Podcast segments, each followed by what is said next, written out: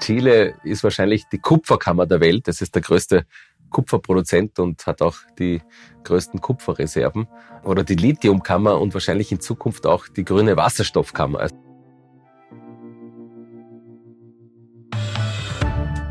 In Chile gibt es also genug Kammern, nicht nur eine Außenstelle der Wirtschaftskammer Österreich. Und damit willkommen bei einer neuen Folge von Austrias überall beim Export-Podcast der Außenwirtschaft Austria. Ich bin Christoph Hahn und ich freue mich mit euch heute wieder gemeinsam auf akustische Geschäftsreise zu gehen. Es geht diesmal über den Ozean ins westliche Südamerika, in ein Land, das jetzt nicht nur wegen seiner Form schon besonders ist, sondern natürlich auch mit seiner Landschaft punkten kann. Es geht nach Chile. Und in der Hauptstadt Santiago de Chile, da ist unser Gesprächspartner beheimatet, nämlich der WKÖ-Wirtschaftsdelegierte und Exportexperte Dražen Malocha. Dražan fühlt sich in Chile nicht nur sehr wohl, sondern er hat auch schon wirklich viel erlebt dort. Er kann über Proteste auf der Straße berichten, über die österreichische Bundeshymne, die er in der Atacama-Wüste gehört hat und auch, wieso er nicht in ein Fußballstadion reingekommen ist. Über das alles und noch viel mehr, über das spricht er heute in dieser Folge mit uns. Und da ist er schon. Hallo Dražan. Servus, grüß dich.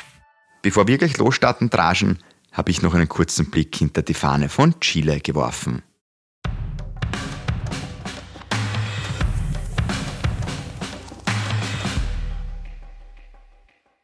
Wer hätte gedacht, dass das größte Swimmingpool der Welt sich in Chile befindet?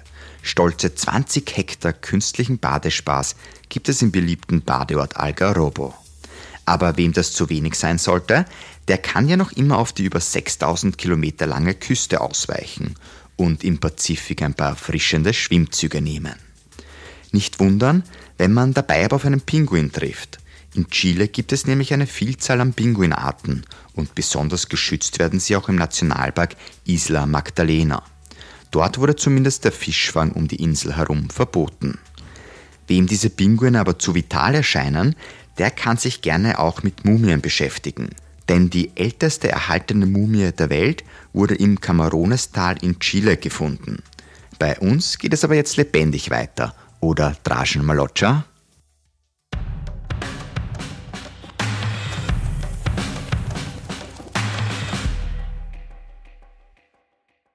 Lieber Draschen, erstens mal vielen Dank, dass wir die Aufnahme heute machen, weil du bist ja verkühlt. Harter Männerschnupfen oder was war's? Naja, es war eher eine dreitägige Grippe, die mich äh, K.O. gemacht hat, aber ich bin wieder fit, mehr oder weniger. Wo holt man sich in Chile eigentlich da so einen Schnupfen? Ist es gerade kalt bei dir oder? Wir sind gerade im Herbst. Tagsüber hat es äh, 20 Grad, in der Früh hat es 4 Grad. Und ich glaube, der Ursprung der Verkühlung dürfte äh, der kalte Morgen gewesen sein. Ja, das hört sich danach an. Lieber Draschen, bevor du nach Chile gekommen bist, hast du dich ja sicher auf das Land auch gut vorbereitet. Ähm, vielleicht jetzt nur die Winterjacke vergessen, wie man gerade gehört hat.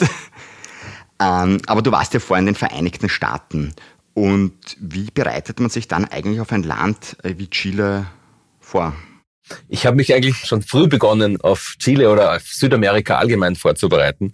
Mein erster Einsatz als Wirtschaftsdelegierter ist äh, hier in Chile und deswegen will man sich auch akribisch darauf vorbereiten. Aber wie gesagt, früh begonnen. Als Student äh, war ich schon in Südamerika und habe auch meinen ersten Posten als äh, stellvertretender Wirtschaftsdelegierter in Venezuela äh, leisten dürfen. Aber wie du schon sagst, die USA waren ein äh, Trainingslager für die Rückkehr nach Südamerika sozusagen. In New York City, wo ich gelebt habe und als stellvertretender Wirtschaftsdelegierter in unserem äh, Außenwirtschaftscenter gearbeitet habe, ist ein Drittel der Bevölkerung Latinos. Und dort, wo ich gelebt habe, äh, war das gesamte Service äh, fest in Händen von Südamerikanern, hauptsächlich aus der Karibik, also Puerto Rico, Dominikanische Republik aber auch Mexiko natürlich. Das heißt, in den Parkgaragen, in den Rezeptionen, in den Bars, Restaurants, in den Bäckereien war fast alles in den Händen von Latinos. Und wenn die wissen, dass einer Spanisch spricht und ich spreche Spanisch, dann ist Englisch nicht existent. Außerdem habe ich unweit von äh, Spanisch Harlem gelebt. Das heißt, dass auch der Friseurbesuch, der Besuch beim Fleischhauer äh, mit Latinos aus der Karibik verbunden war.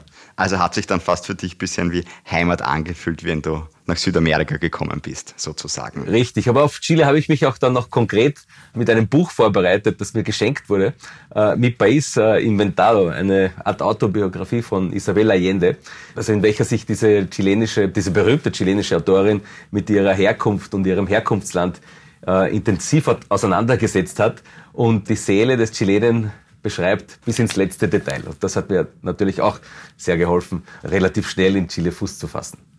Und ich habe es zweimal gelesen. Einmal bevor ich gekommen bin und einmal ungefähr äh, nach einem Jahr äh, nach der Ankunft hier. Und dieser Einblick in die chilenische Seele, die werden wir uns ja heute auch mit dir genauer ansehen und da werden wir auch wahrscheinlich herausfinden, ob sich das Buch bei dir bestätigt hat. So ist es. Du hast aber ja eigentlich noch einen Startvorteil gehabt, weil du hast mir mal erzählt, deine Frau kommt aus Venezuela.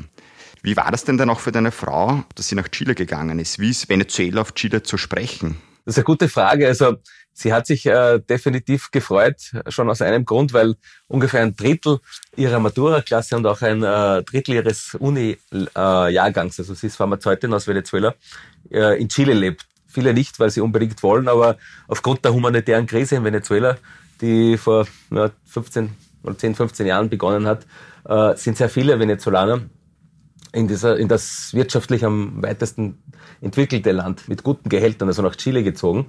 Anfangs waren es hauptsächlich Ärzte, Architekten, Anwälte, Pharmazeuten etc. Äh, die Grenzen waren offen und die chilenische Wirtschaft, die geboomt hat, hat äh, diese gut gebildeten äh, Arbeitskräfte aus Venezuela mit offenen Händen aufgenommen. Das Bild hat sich sehr geändert. Heute sind es hauptsächlich Illegale, weil äh, Venezolaner brauchen mittlerweile ein, äh, ein, ein Visum, um äh, nach Chile reisen zu können. Das Visum ist relativ schwer zu bekommen. Das heißt, die Grenzen sind dicht, aber das macht äh, den meisten venezolanischen Wirtschaftsflüchtlingen, die vor der humanitären Krise in Venezuela fliehen, nichts aus. Die überqueren die Grenzen im Norden des Landes in der Atacama-Wüste zu Fuß und äh, kommen also in die Großstädte auf der Suche nach ähm, einem besseren Leben. Und Chile hat allgemein also sein Gesicht geändert. Also vor 15 Jahren gab es hier kaum Ausländer. Das waren früher hauptsächlich Argentinier und Peruaner, also aus den Nachbarländern. Im Norden gab es auch ein paar Bolivianer. Aber heute sind es 10 Prozent der Bevölkerung. Also. Und die größte Ausländergruppe sind bei Weitem die Venezolaner, gefolgt von Peruanern und Haitianern. Also das Gesicht der Großstädte insbesondere hat sich total geändert in den letzten, äh, in den, in den letzten Jahren. Und am Anfang ein sehr, sehr gutes Bild der Venezolaner in Chile. Heutzutage hat sich das geändert, weil, wie gesagt, äh, das chilenische Gesundheitssystem und auch das Bildungssystem mit diesen vielen Neuankömmlingen einfach überfordert ist. Generell, was würdest du denn sagen, hat jetzt denn auch Chile für einen Stand in Südamerika, auch mit Blick auf Argentinien und Brasilien? Also Chile war äh, lange das ein armes Land hinter den hohen Bergen, also vielleicht noch ganz kurz zur geografischen Lage, also im, äh, im Südwesten Südamerikas, da verbirgt sich das Land hinter den Anden, also das Land hat gezählte 36 6000er, wobei der Ojos de Salado mit fast 6900 Metern der höchste äh, Gipfel in, äh, in Chile ist. Dann ist es abgegrenzt im Norden durch die Atacama-Wüste, im Süden durch äh, Patagonien und die Antarktis und im Westen der Pazifik. Das heißt, Chile hat lange eine Insellage mitten in Südamerika gehabt und war auch jetzt kein, äh, kein Land, das für viele Rohstoffe äh, oder für Reichtum bekannt war. Aber danach kam der wirtschaftliche Aufschwung, basierend auf einem äh, neoliberalen Wirtschaftssystem. Da können wir vielleicht später noch ins Detail eingehen. Da gab es die Chicago Boys, die ein neoliberales Wirtschaftssystem nach Hayek und Friedman eingeführt haben und sehr viel ähm, auf Freihandel gesetzt haben. Das heißt, alles wird hier importiert ohne Zölle und man konzentriert sich nur auf äh, wenige produzierende Industrien, also auf den Bergbau und die Lebensmittelproduktion. Und im Gegensatz dazu sind Argentinien und Brasilien sehr geschlossene Märkte, auch sehr große Märkte, die eigentlich sehr vieles für sich selbst produzieren. Und Chile hat, wie gesagt, auf dem mit dem Aufschwung durch das neoliberale Wirtschaftssystem es geschafft, das reichste Land in äh, Südamerika zu werden mit dem höchsten BIP. Es ist auch OECD-Mitglied geworden. Und wenn man durch die Städte geht, ein sehr modernes Stadtbild, insbesondere in, äh, in Santiago, eine sehr gute Infrastruktur, fantastische Autobahnen, ein Free-Flow-System äh, in, den, in, den, in der Stadt, wo man nie stehen bleiben muss und trotzdem für jeden Kilometer Autobahn bezahlt Es ist auch alles andere privat, die Bildung, die Gesundheit und die Pensionen.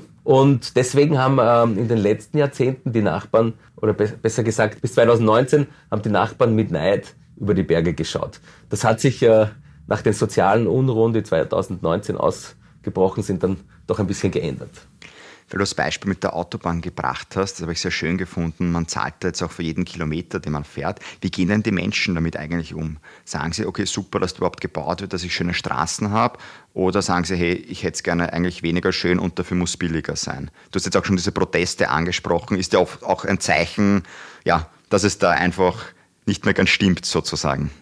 Ja, also 2019 war wahrscheinlich eine Kehrtwende äh, für die chilenische Gesellschaft. Also wie gesagt, basierend auf dem neoliberalen System hat es in Chile ein ja, unvergleichbares Wirtschaftswachstum von Jahr zu Jahr gegeben, also über, über Jahrzehnte. Und äh, das Land ist aus der Armut herausgekommen und wurde ein sehr entwickeltes Land mitten in, in Südamerika. Wobei man hat sich sehr an den USA orientiert. Es ist äh, alles privat, was man in Europa eher vom Staat bekommt, also die Infrastruktur, äh, die Gesundheit, die Bildung. Aber es ist den Reichen besser gegangen und es ist auch den Armen besser gegangen. Die sind von der Armut in eine untere Mittelschicht, würde ich einmal sagen, herausgeholt worden. Nur ist dieser Reichtum ungleich verteilt worden. Äh, und deswegen kam es 2019 zu doch sehr gewalttätigen Protesten. Und der Auslöser war die Erhöhung des äh, U-Bahn-Ticketpreises um 4 äh, Cent. Und bei diesen Protesten wurden dann sehr große Teile der Infrastruktur zerstört. Man erinnert sich wahrscheinlich noch an die Bilder äh, der brennenden U-Bahn-Stationen. Schuld war für, die, für den Großteil der Bevölkerung das neoliberale System und die Verfassung, die aus Zeiten von Diktator Pinochet noch stammt. Das Ergebnis der Proteste war, dass die Politik eingesehen hat und gesagt hat, okay, wir lassen eine neue Verfassung entwerfen und die wird gerade im Moment äh, von einer verfassungsgebenden Versammlung geschrieben. Auch der neue Präsident Boric, ein äh, für chilenische Verhältnisse linksextremer, junger, ehemaliger Studentenführer, für europäische Verhältnisse wahrscheinlich ein Sozialdemokrat nach äh, mitteleuropäischen Modell, ist auch durch diese Protestwelle an die Macht gekommen. Der wartet jetzt ab, also der ist seit März an der Macht und der wartet jetzt ab, was bei dieser Verfassung rauskommt. Und wir, wir müssen uns, wenn diese Verfassung beim äh, Referendum abgenommen wird, auf Änderungen äh, gefasst machen, weil auch der Präsident Boric in seinem äh, im Wahlkampf gesagt hat, dass er die, das neoliberale System zu Grabe tragen wird und aus Chile ein gerechteres äh, Land machen wird und somit auch den jungen Leuten äh, aus der Mittel- und der Unterschicht eine Perspektive geben möchte. Weil, wie gesagt, hier in Chile ist es so, dass man für alles bezahlt und auch für Bildung und viele junge Leute gehen bei den Universitäten raus und stehen mit einem äh, großen Schuldenberg auf einem äh, Arbeitsmarkt, der im Moment mit sehr vielen Unsicherheiten zu kämpfen hat. Diese Unsicherheit nach diese Proteste, kann man da trotzdem sagen, dass Chile noch eines der sichersten Länder in Lateinamerika ist? Definitiv. Also Chile war definitiv bis 2019 das sicherste Land gemeinsam mit Uruguay in, äh, in Südamerika. Und die Proteste und die Gewaltorgien auf den Straßen äh, im Jahr 2019, aber auch im Jahr 2020. Also es war eine lang anhaltende Zeit der gewalttätigen Proteste, die dann eigentlich nur durch Covid abgelöst wurden, aber dann trotzdem auch immer wieder aufgeflammt sind, trotz äh, Ausgangssperren, haben Gewalt salonfähig gemacht. Und äh, es ist bewiesen, dass halt die Kriminalität äh, sehr stark angestiegen ist in den letzten drei Jahren aber auch wegen der hohen Arbeitslosigkeit und der ungeregelten Immigration, weil Immigranten und Flüchtlinge kommen hier ohne irgendein Sozialnetz an und ähm, schlagen ihre Zelte auf den Hauptplätzen, insbesondere in den Städten in, im Norden auf äh, und werden sozusagen in die äh, Kleinkriminalität getrieben. Das heißt, die, die Aussage, dass Chile heute noch das äh, sicherste Land in Südamerika ist, stimmt wahrscheinlich nicht mehr. Ich möchte jetzt von dir von dieser ja doch nicht so schönen Seite der Proteste, der Unruhen ähm, auf eine etwas schönere Seite wechseln, nämlich so ein bisschen diese Einblicke in die chilenische Seele, wo wir am Anfang auch schon ein bisschen so kurz gesprochen hast, wo auch ein Buch darüber gelesen hast. Was sind jetzt so deine Eindrücke denn von dieser chilenischen Seele, die du da jetzt schon mitbekommen hast? Der Chilene ist wahrscheinlich nicht der typische Latino, den wir uns äh, durch viele Stereotype vorstellen. Und das ist auch nicht der Latino, den ich aus äh, New York City äh, kannte. Es ist also kein karibischer Latino, sondern ein, äh, ein Latino, der also ein sehr ruhiger, ein sehr strebsamer, ein sehr fleißiger Mensch ist, im Vergleich mit anderen äh, Südamerikanern fast ein bisschen zurückgezogen und schüchtern und auf alle Fälle regelbewusst. Also, aber am Ende des Tages gibt der Erfolg den Chilenen recht. Also sie haben ein Land aufgebaut, äh, auf das sie sehr stolz äh, sein können. Und äh, was mir sehr aufgefallen ist, ist das sehr hohe Bildungsniveau in der Mittel- und Oberschicht. Das heißt, die Chilenen kommen entweder aus einer der zwei Top-Universitäten hier in Chile oder mit einem MBA, meistens aus dem Ausland von äh, amerikanischen oder britischen Top-Universitäten und sind sehr formell, benehmen sich auch sehr formell hier in, äh, im Stadtteil Sanhattan. Das ist äh, der Stadtteil, wo sich auch äh, unser Büro befindet, also ein relativ neuer Stadtteil im Osten der Stadt, wo sich sehr, sehr viele äh, moderne und äh, aufsehend erregende Hochhäuser befinden, die sehr modern auch designt sind, äh, in denen sich äh, die Unternehmenszentralen und die Banken hier befinden und das Finanzzentrum befindet. Also das heißt, der Chilene ist sehr formell, aber es fällt einem schon auf, ohne modische Details. Das heißt, äh, die Standardausrüstung eines gut gekleideten Chilenen ist eine beige Khaki-Hose, ein hellblaues Hemd und ein dunkelblaues Sakos. Da gibt's äh, unzählige Instagram-Profile, die sich äh, darüber lustig machen, weil man hier aus dem Büro rausgeht und bei den großen Kreuzungen an der Ampel steht zur Mittagszeit, dann sieht man doch sehr, sehr viel, sehr ähnlich gekleidete Männer. Und das ist äh, ja, für mich am Anfang sehr witzig gewesen. Muss ich gleich mal schauen auf dieses Instagram-Account. Wie bist du eigentlich gekleidet auch? Schon beige Hose, blaues Sakko? Äh, ich glaube, mein Lachen verratet alles, ja. wir sehen dich ja nicht, aber ja, wir hören dich, aber vermutlich hast du das dann auch an. Also ganz ja. konform sozusagen. Und die vielen Regeln, also die sich die Chilenen und die chilenische Gesellschaft auferlegt haben, sind einfach da auch äh, diese einzuhalten, egal ob das jetzt bei stilistischen oder modischen Fragen ist. Ja. Und äh, was mir auch noch aufgefallen ist, dass die Bürokratie mit stoischer Ruhe hingenommen wird. Und auch wenn man dreimal in der Woche zum Notar muss. Also das ist wirklich bewundernswert. Wir sind ja beide auch Fußballfans. Ich glaube, in Österreich ist es auch etwas leichter, in ein Fußballstadion zu kommen als in Chile, oder? Stichwort Formalismus. Auf alle Fälle. Also um ins um in Chile ins Fußballstadion zu kommen. Äh, das geht nur mit Voranmeldung und Mitgliedschaft bei einem äh, Verein und zusätzlich muss man auch noch die Steuernummer angeben. Also, und wenn's, wenn man glaubt, dass es dort eine Abendkasse gibt oder gar Schwarzmarkttickets, dann wird man leider enttäuscht. Der chilenische Formalismus hat es äh, also mir unmöglich gemacht, ins Stadion zu kommen. Oder fast unmöglich gemacht, ins Stadion zu kommen. Ich muss zugeben, einmal mit, einer, mit einem geborgten Personalausweis ins Stadion gekommen zu sein. Aber was ich gesehen habe, war ein 0-0, äh, also mir ist da nicht rausgekommen. Und der österreichische Fußball muss sich vor dem chilenischen nicht verstecken. Das äh, Niveau ist sehr vergleichbar und der beste Beweis ist, dass beide Nationalteams bei der nächsten WM nicht dabei sind. Das stimmt natürlich. Und, und apropos Fußball, ich habe noch eine lustige Geschichte aus der Atacama-Wüste. Ich habe letztes Jahr äh, ein österreichisches Solarkraftwerk eröffnet und äh, wurde vom österreichischen Investor eingeladen, um dort bei der Eröffnung mit dabei zu sein und habe die Ehre gehabt, dort auch zu sprechen. Der chilenische Formalismus, es wurde dann ein großes Hochzeitszelt mitten in die Wüste gestellt, eine Big Band geholt und die haben halt natürlich die chilenische und die österreichische Hymne gespielt. Und ich habe gesagt äh, bei der Eröffnung, ich kann mich, also ich bin mir nicht sicher, ob jemals in der chilenischen Atacama-Wüste die österreichische Bundeshymne gemeinsam mit der chilenischen gespielt wurde. Und ich wurde eines Besseren belehrt. Also der Bürgermeister, der nach mir dran war, der hat gesagt, also nicht in der Atacama-Wüste, aber 1998 bei der WM in Frankreich wurde, die, äh, wurde diese Kombination an Hymnen schon einmal gespielt, beim Spiel Chile gegen Österreich. Und er hat mir damals vor allen Leuten vorgeworfen, dass der Ivica Vastic mit seinem Last-Minute Ausgleich äh, dafür verantwortlich war, dass äh, Chile dann gegen Brasilien spielen musste und ausgeschieden ist. Also so viel zum Fußball in, äh, in Chile. Ja. Wird alles noch gemerkt sozusagen. Und auch vorgehalten. und auch vorgehalten. Weil wir jetzt gerade über den Fußball gesprochen haben. Ähm, wie ist das aber generell jetzt auch mit Geschäftspartnern? Gehe ich außerhalb der Büroräume mit ihnen essen? Treffe ich mich zum Netzwerken in gewissen ja, Restaurants, Clubs, gibt es eigene Meetings dafür? Wie ist da so das Geschäftsleben? Also das ähm, Klima in Chile ist ja fantastisch, um sich outdoor zu treffen. Die Chilenen sind zwar nicht so berühmt dafür, aber sehen sich als Grillweltmeister. Das heißt, chilenische Familien, aber auch Geschäftsleute verbringen sehr viel Zeit äh, rund um den Grill. Und wenn sie halt nicht Hauseinladungen machen, dann äh, oft äh, in Einladungen in Grillrestaurants.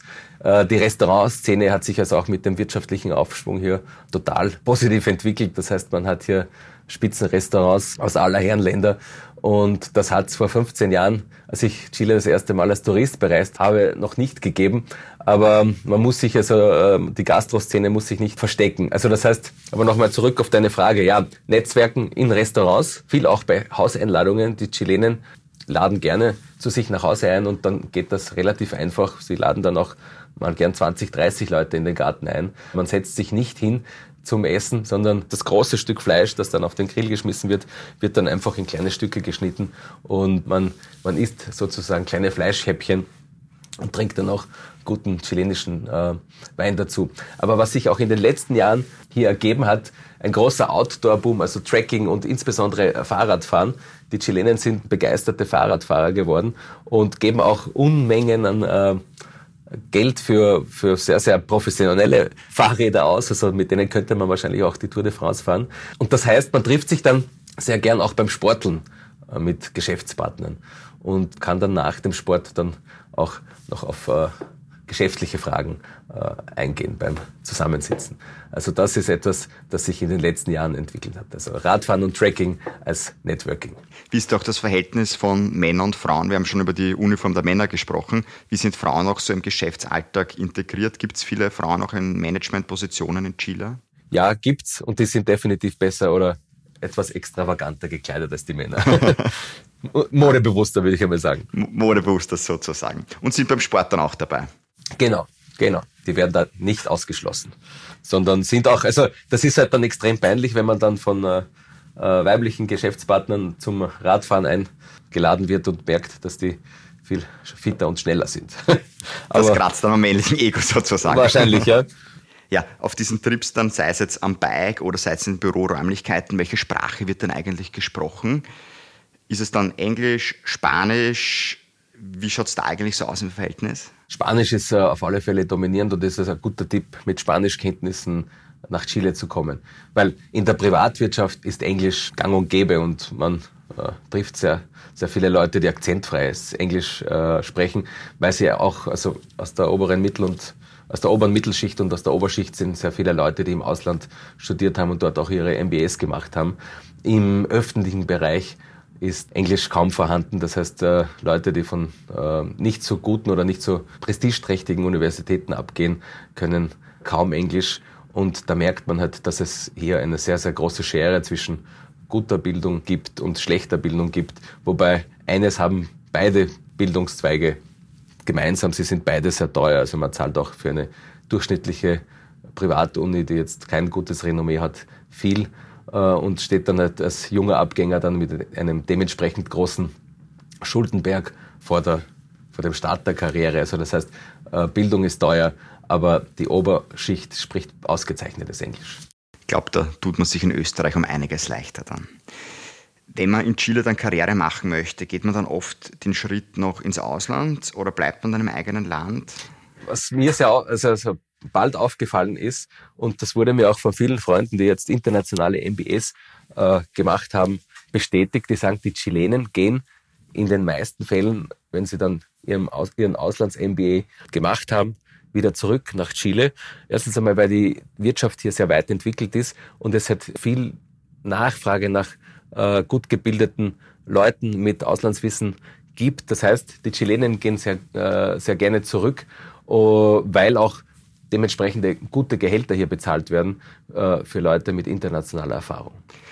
Wir kommen jetzt vom Jobmarkt ein bisschen zu dem Markt allgemein.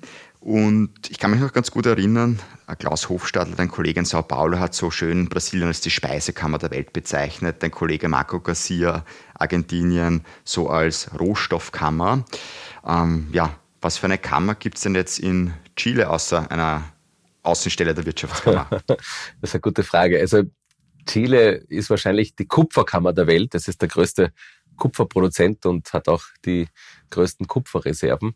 Oder die Lithiumkammer und wahrscheinlich in Zukunft auch die grüne Wasserstoffkammer. Also Kammern gibt's hier äh, zu Genüge. Das Kupfer ist die solide Basis der chilenischen Wirtschaft, weil ähm, Chile wird hier auch davon profitieren, dass bei der E-Mobility in einem äh, Elektromotor steckt viermal mehr Kupfer drinnen als in einem herkömmlichen Motor. Das heißt, äh, der Bedarf für die Zukunft ist gesichert mit den Lithiumvorkommen, das gerade jetzt begonnen wird, äh, industriell ab, abgebaut zu werden, äh, ist man auch auf der sicheren Seite. Und der grüne Wasserstoff, also durch die Produktion von günstiger erneuerbarer Energie, Sonne und Wind, wird es Chile möglich sein, den günstigsten grünen Wasserstoff zu produzieren. Und diesen grünen Wasserstoff, äh, auf diesen warten schon die Industrien dieser Welt, in Europa, in äh, Nordamerika, aber auch in Asien, um diesen verwenden zu können. Das ist also die Zukunftsbranche Nummer eins hier und das Ziel, äh, das sich Chile, das ambitionierte Ziel, das sich Chile gesetzt hat, ist, bis 2030 der größte Exporteur von grünem Wasserstoff zu werden. Und das nächste sehr ambitionierte Ziel der Chilenen ist, die grüne Wasserstoffwirtschaft soll bis 2050 den Stellenwert des Bergbaus einnehmen. Und das ist äh, schon eine sehr mutige Ansage, aber es ist von meiner Sicht gesehen sehr realistisch, dass das auch eintreten wird. Wie sagt man so schön, den Mutigen gehört die Welt. Also wir werden schauen, ob sich der Mut von Chile da natürlich auch lohnt, hoffentlich. Neben der grünen Energie, wir haben auch schon über diese Autobahnen gesprochen, Digitalisierung brauchst du dazu natürlich. Auch der zweite Bereich, der hier sehr stark ähm, im Kommen ist, oder im Kommen, was heißt im Kommen wahrscheinlich, wo sehr hohe Nachfrage ist. Ja, also Digitalisierung, äh, durch die Modernisierung der Gesellschaft sind die Chilenen wahrscheinlich in, äh, also beim Thema Digitalisierung uns äh, einen Schritt äh, voraus. Sehr, sehr vieles, was hier in, was in Österreich noch nicht digitalisiert äh, abläuft, funktioniert hier schon äh, sehr gut. Also das Banking ist wahrscheinlich einen Schritt voraus, ähm, aber auch äh, erste Schritte in der öffentlichen Verwaltung zur Digitalisierung äh, werden, wurden in der Vergangenheit gesetzt und werden peu à peu umgesetzt. Weil wir vorher auch schon gesprochen haben, Chile, die dann euch diese grüne Energie exportieren möchte. Wohin orientiert sich Chile dann eigentlich? Oder was sind denn die Hauptgeschäftspartner von Chile? Ja, da sind wir also als EU als Block erst der drittwichtigste Handelspartner. Ganz klar, Handelspartner Nummer eins ist China. Chile ist äh, sehr, sehr Asien fokussiert und danach halt sehr nach äh, Nordamerika. Das heißt, für uns Europäer bleiben halt dann die Krümel übrig und das gehört äh, geändert, insbesondere wenn wir uns vorne anstellen wollen als Abnehmer dieses grünen Wasserstoffs in Zukunft. Wie bekannt ist überhaupt Österreich in Chile? Weil wir sind ja doch relativ weit weg und ich glaube, da geht es nach Australien viel, viel näher. Ähm, heißt dann oft Australia statt Austria. Ja, das habe ich ja schon oft gehört, dass mir Leute gesagt haben, ja, ich kenne Österreich, also Sydney ist eine tolle Stadt. ich sage, nein, that's Australia, I'm from Austria. Nein, also leider ist Österreich äh, noch kein Begriff für viele. Also viele fragen mich auch, aha, welche Sprache wird denn in Österreich gesprochen? Wenn ich dann sage Deutsch, dann mh, Deutsch, wirklich? Aha, wusste ich gar nicht. Deutschland ist eher ein Begriff, weil es gibt hier auch eine große Immigrationsgruppe, äh, die Deutschen sind hier 1890 gekommen, um äh, den Süden zu ähm, kolonialisieren und landwirtschaftlich zu entwickeln. Das heißt, äh, es gibt auch sehr viele deutsch, äh, deutschstämmige Wörter wie Kuchen oder Panne im chilenischen Sprachgebrauch. Also wir sind kein Begriff für viele, aber die Chilenen verwenden Gott sei Dank sehr viele österreichische Produkte, ohne es zu wissen. Also das heißt, die, die Seilbahnen, die U-Bahnen, die Brotbackmaschinen, äh, im Wein steckt österreichische Technologie. In der Verpackung und auch beim Parken müssen sie sehr oft auf österreichische Technologien zurückgreifen, ohne es zu wissen. Das heißt, Austria ist überall, in Chile sind wir definitiv auch, kann man so sagen. Auf alle Fälle, ja. Auch im Blick in die Zukunft, wo werden denn österreichischen Unternehmen noch stärker sein? Werden sie auch bei dieser grünen Energie stark mithelfen können mit ihren qualitativen Produkten, Technologien? Ja, in Green Tech ist unsere Zukunft. Die Chilenen sind äh, nicht nur im grünen Wasserstoffbereich, sondern auch im, äh, bei den erneuerbaren Energien haben sie sich sehr ambitionierte Ziele gesetzt. Auch der Ausstieg äh, aus, dem, aus der Kohle ist hier sehr äh, strikt vorgeschrieben und äh, wird auch eingehalten. Das heißt Green Tech einerseits und Maschinenbau. Also wir sind hier als die Maßschneider der, für die chilenischen Industrien im, im, im Bereich Maschinenbau sehr angesehen und sehr geschätzt. Also wenn man jetzt dem Chilenen erklären muss, wo Österreich ist, dem chilenischen Industriellen muss man das nicht erklären. Der setzt sehr oft auf äh, Maschinen made in Austria. Wahrscheinlich der Markt aber für blaue Sakkos maßgeschneidert, der ist schon vergeben. Ja, made in China, würde ich aber sagen. Okay. Wer aber auf jeden Fall Hilfe braucht, um auch eine ja, Nische in Chile zu finden, der kann sich bei dir draschen und deinem Team natürlich jederzeit melden. Du bist natürlich für alle österreichischen Unternehmen da. Selbstverständlich. Also wir und äh, mein Team, äh, wir betreuen ja nicht nur Chile, sondern auch Peru und Bolivien. Also wenn Fragen auftreten sollen zu diesen drei Märkten, sollten wir der erste Ansprechpartner für Sie sein. Weil du jetzt noch Peru und Bolivien angesprochen hast, mach uns das auch noch mal kurz schmackhaft. Sind das ganz andere Märkte als Chile oder wie würdest du das einschätzen? Definitiv. Peru ist Chile sehr ähnlich, weil sie auch dem Freihandel sich äh, verschrieben haben und, äh, und versuchen da ähnliche Schritte wie, wie Chile vor 20 Jahren zu setzen. Aber der Markt ist auch noch ich würde mal sagen, 15 Jahre hinter Chile. Und Bolivien ist ein sehr, sehr kleiner Markt, wo wir wahrscheinlich äh, hauptsächlich im Bereich äh, Projektgeschäft äh, punkten können. Das äh, beste Beispiel dafür ist der öffentliche Verkehr in La Paz, in der Hauptstadt des, äh, des Landes, welcher sich auf mehr als 3000 Metern befindet, wird mit äh, österreichischer Seilbahntechnologie betrieben. Also das ist ein tolles Projekt, nicht nur für uns, sondern auch für die äh, österreichische Firma. Hört sich jetzt so an, dass wir die Länder im Podcast mal extra bereisen müssen. Ja. Dann werden wir uns ja hoffentlich wieder hören. Wie lange bist du eigentlich jetzt noch in Chile dann beheimatet oder musst du dir schon ein neues Buch besorgen für dein nächstes Land? Nein, ich bin noch dabei. Ich äh, bleibe definitiv noch ein paar Jahre in Chile und ich lese im Moment ein Buch, das mir versucht, äh, den Konflikt, äh, die sozialen Ausschreitungen in Chile etwas näher zu bringen und die Hintergründe zu erklären. Das heißt, ich bin noch voll und ganz äh, auf Chile konzentriert. Das ist auch gut so. Lieber Draschen, jedenfalls vielen herzlichen Dank für die spannenden Einblicke in den chilenischen Markt. Ja, also nicht zu danken. Ich äh, hoffe, dass ich euch Chile etwas äh, näher bringen konnte und wie gesagt, falls Fragen auftreten, sind wir sehr gerne für euch da. In diesem Sinn, Adios. Ich glaube, so viel Spanisch kann ich. Adios, muchacho. ja, unser Kurztrip nach Chile ist nun vorbei. Ich hoffe, auch für dich war viel neues Wissen wieder dabei auf unserer akustischen Geschäftsreise. In zwei Wochen geht es dann wie gewohnt weiter. Dann besuchen wir Ungarn, bevor es dann von Ungarn weiter nach Jordanien und auch Indonesien geht. Also spannende Länder liegen vor uns. Und wenn du Fragen oder Feedback hast, kannst du das jederzeit uns jetzt schon gerne per Mail schicken, nämlich am podcast.wku.at. Wir freuen uns, wenn du mit uns in Kontakt trittst. Ich hoffe, wir hören uns in zwei Wochen dann wieder. Bis dahin, mach's gut, alles Gute. Mein Name ist Christoph Hahn und nicht vergessen, Austria ist überall.